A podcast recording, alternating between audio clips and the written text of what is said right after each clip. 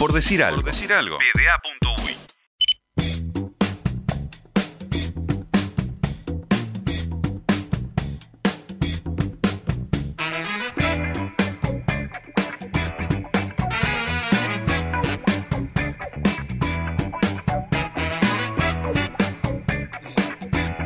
No me digas, ¿en serio, Sebastián?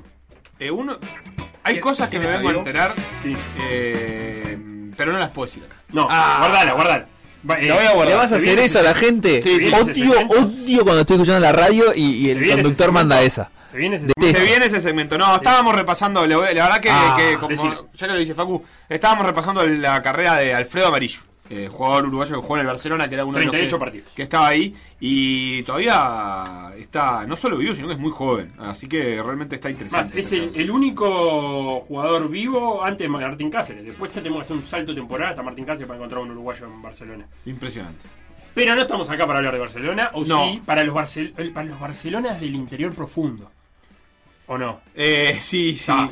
Vamos a hablar con Santiago Castro, porque este programa lo conducen tres montevideanitos. Quiero que le preguntes cuando Sí. hables con él si borró el tweet. Está. Eh, porque este programa lo conducen tres montevideanitos que eh, somos eh, desconocedores total del mundo OFI y no nos gusta eh, seguir estando en esa categoría y por eso llamamos a Santiago Castro que conoce muy bien el mundo OFI. ¿Cómo andás, Santiago Castro?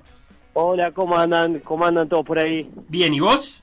Bien, bien. Acá estamos este, a mitad de semana ya, digamos, después de una fecha de copa y antes de otra. Qué lindo, qué lindo. Qué bien. Y, Pregunta... pará, no, ¿Y qué se siente después de una fecha de copa y antes de otra?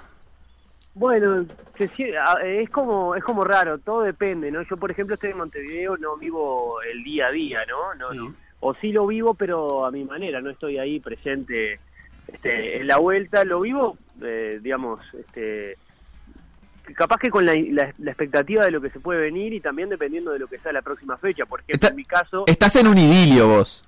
¿Cómo? Qué canción esa, Edil. Sí, sí, es, proba- es probable.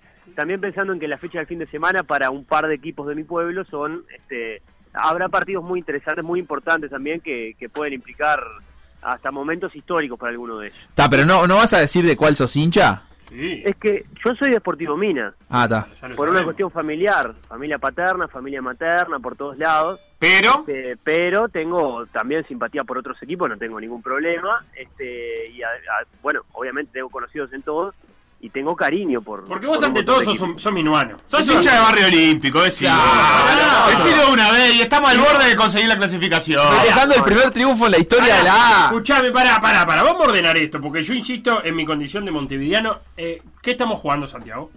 Estamos jugando la Copa Nacional de Clubes de la Divisional A, que son 26 equipos, y la Copa Nacional de Clubes de la Divisional B, que son otros 44. Desde la B hacia la A ascienden 6, los cuatro semifinalistas y los dos mejores perdedores.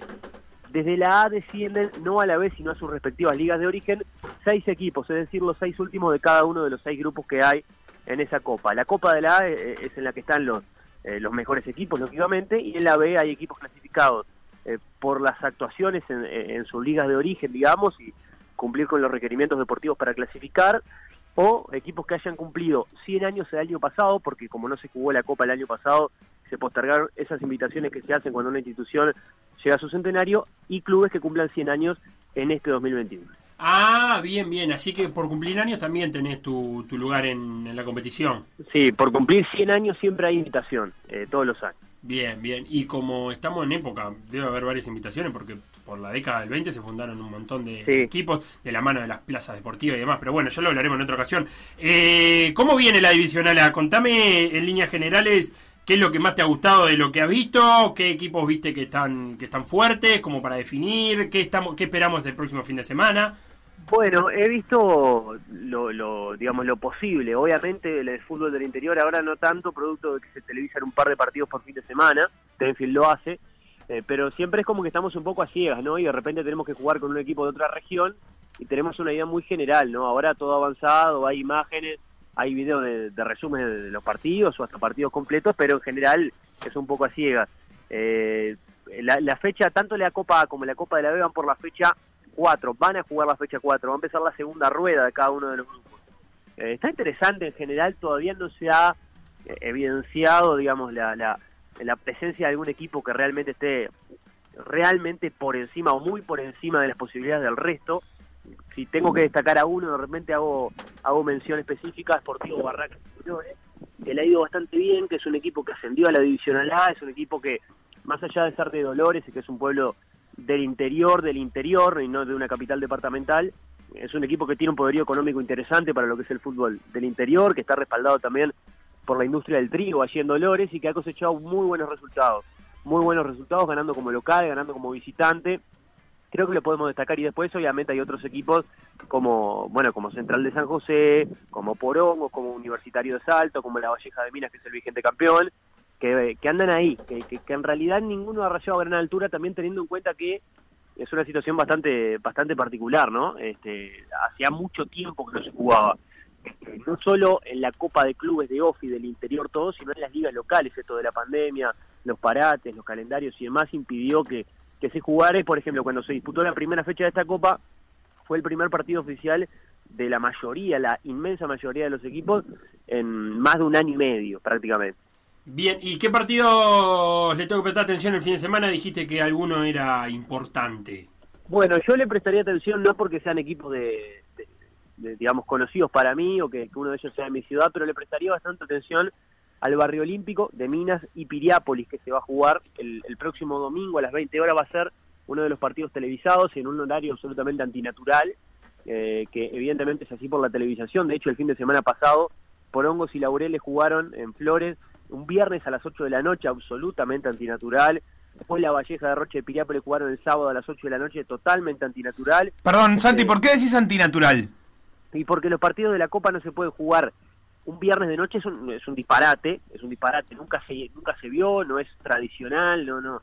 Y un sábado a las 8 de la noche también es raro, no para las elecciones, sino para los clubes. La Copa de Clubes siempre se juega, siempre se ha jugado de tarde. Es muy raro. De hecho, eh, Sanguinetti, el uno, de, uno de los jugadores más importantes, referente de la Valleja de Rocha, Rodrigo Sanguinetti, hablando con Tenfield después del, partido del otro día frente a Periápolis que la Valleja perdió, la Valleja de Rocha, eh, hizo mención a que, bueno, dijo básicamente que ojalá que el próximo fin de semana este, le fijaran más, la televisión le fijara más temprano el partido porque si esto es por la gente, dijo, y la gente no, no, no viene hasta ahora, al sobrero en ese caso, y bueno, es bastante antinatural, tiene que ver obviamente con la programación de Tenfield, eh, el fútbol profesional que también se está disputando, las pantallas y demás, pero bueno, es algo que va eh, absolutamente contrario a la naturaleza de lo que suele ser la Copa de Clubes. Santi, rapidito nomás para, para ponerme un poco más de contexto. ¿Clásico eh, contra Piriápolis Barrio Olímpico? No, no, no. No hay pica la, la Valleja Piriápolis, la Valleja Maldonado, Domina Piriápolis, ¿no hay nada ahí para encontrar un poco de morbo? No, no, de hecho los minoros siempre vamos a Piriápolis todos los veranos. Ah, los conquistan. Claro, no, no, no. Decilo, cuando, cuando entrevistamos al de, al de Piriápolis, ¿no? ¿de quién nos habló? ¿De San Carlos? sí, como que se miden con cuadros más grandes. Claro, eso. Sí, porque en su momento la Liga Federada, o sea, lo que hoy es zona oeste de Maldonado era la Liga Federada de Maldonado y estaba incluido San Carlos. Ahora ah, San Carlos juega por la, por la Liga Mayor de Maldonado. Lo que tienen en común Barrio Olímpico y Piriápolis es que los dos tienen franja roja. Este, y que la serie está preciosa. Club Atlético La Valleja, Melo Wanderers y Barrio Olímpico y Piriápolis, todos tienen dos puntos. Bueno, yo por eso, no, no, en realidad el otro día ganó Barrio Olímpico y ganó Piriápolis. Ambos ganaron de visitantes sus ah, partidos. Y, por eso destaco la, importancia si Barrio Olímpico llega a ganar la Piriápolis en Minas, en el estadio el domingo a las 8, eh, va a asegurar mantener la categoría, algo que es histórico, y va a estar prácticamente ahí de clasificar a octavos de final, que es sumamente trascendente, histórico para el club de desde cualquier punto de vista y Piriápolis también tiene la posibilidad de, de, seguir avanzando. Para Barrio Olímpico es la primera participación en la Copa de la A y bueno, es son sus primeros años disputando cosas muy importantes realmente en, a nivel del interior. Domingo 20 horas me dijiste, ¿no? Domingo 20 horas en el Estadio de Minas. Listo, estaremos atentos. Santi Castro, te tendremos que estar llamando bastante seguido para, para seguir este andar del fútbol del interior. Eh, muchas gracias. Muy, pero muy bien, muchas gracias a ustedes y estamos, estamos a las órdenes. Por decir algo. Por decir algo. PDA.1